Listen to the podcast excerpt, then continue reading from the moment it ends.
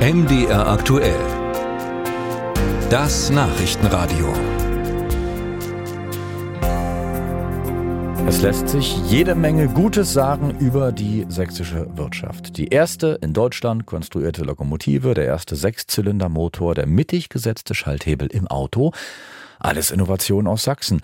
Und selbst wenn wir uns die jüngere Vergangenheit anschauen, seit dem Jahr 2000 hat die Wirtschaft im Freistaat über 30 Prozent zugelegt, eine der höchsten BIP-Wachstumsraten aller Bundesländer. Hilft nur alles nichts, wenn man sich die Lage im Herbst 2023 anschaut. Da steckt die sächsische Wirtschaft noch viel tiefer in der allgemeinen konjunkturellen Flaute als befürchtet. Sowohl die Geschäftslage als auch die Geschäftserwartungen der Unternehmen haben sich im Vergleich zum Frühjahr 2023 extrem verschlechtert, so das Ergebnis einer Konjunkturumfrage der Industrie- und Handelskammern. Was macht das mit Sachsens Wirtschaftsminister? Martin Dulich, jetzt im Gespräch bei MDR aktuell.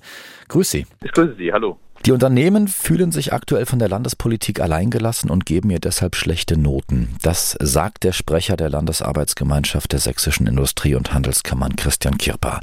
Was kann Martin Dulich in dieser Situation gerade besser machen? wir müssen ja nicht drum herum reden. Die Stimmung ist schlecht, weil natürlich der Druck auf der Wirtschaft ähm, lastet. Ich denke, dass wir als Freistaat Sachsen trotz alledem gute Chancen haben, dass auch unsere Unternehmen, unsere Wirtschaft, vor allem auch unsere Industrie durch diese herausfordernden Zeiten ähm, kommen. Aber es bedeutet auch, dass wir alle unsere Hausaufgaben äh, machen müssen. Und ich denke, dass geschaut werden muss, wie wir die sogenannte Transformation auch erfolgreich gestalten können. Um möglichst schnell diese vielen existenziellen Probleme eben, äh, mit denen Sie da als Wirtschaftsminister gerade konfrontiert sind, in den Griff zu bekommen. Also weniger Absatz momentan bei den Unternehmen, rückläufige Auftragslage, hohe Kosten.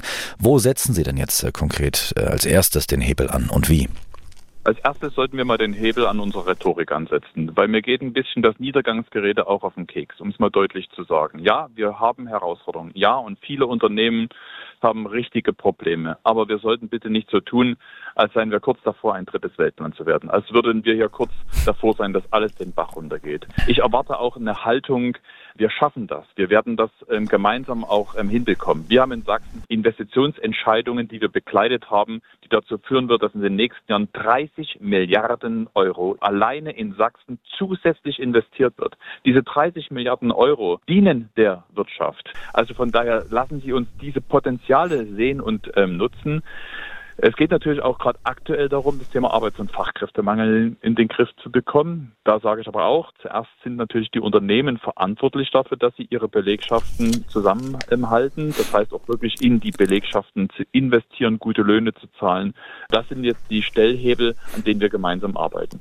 Sie stellen genannte Forderungen an die Unternehmen, das ist ihr gutes Recht, aber auf der anderen Seite fühlen sich eben, wie schon angesprochen, die Unternehmen von der Landespolitik von Ihnen allein gelassen. Wie passt das zusammen? Ich habe so manchmal den Eindruck, dass in schlechten Zeiten der Ruf nach dem Staat von den Unternehmen immer ganz groß ist und wenn es dann anders läuft, dann soll der Staat sich raushalten.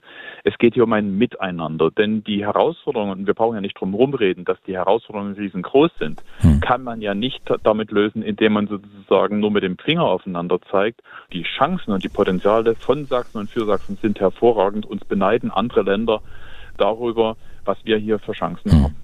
Eine Lösung abschließend, Herr Dulich, könnte es ja auch sein, das Vergabegesetz zu reformieren. Das haben Sie ja auch gemeinsam mit Grün und SPD im Koalitionsvertrag äh, festgehalten.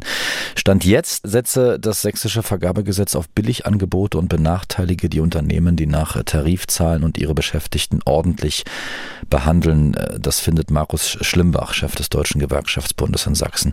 Müssen Sie da jetzt den Hebel auch sofort ansetzen? Müssen Sie das Vergabegesetz jetzt reformieren?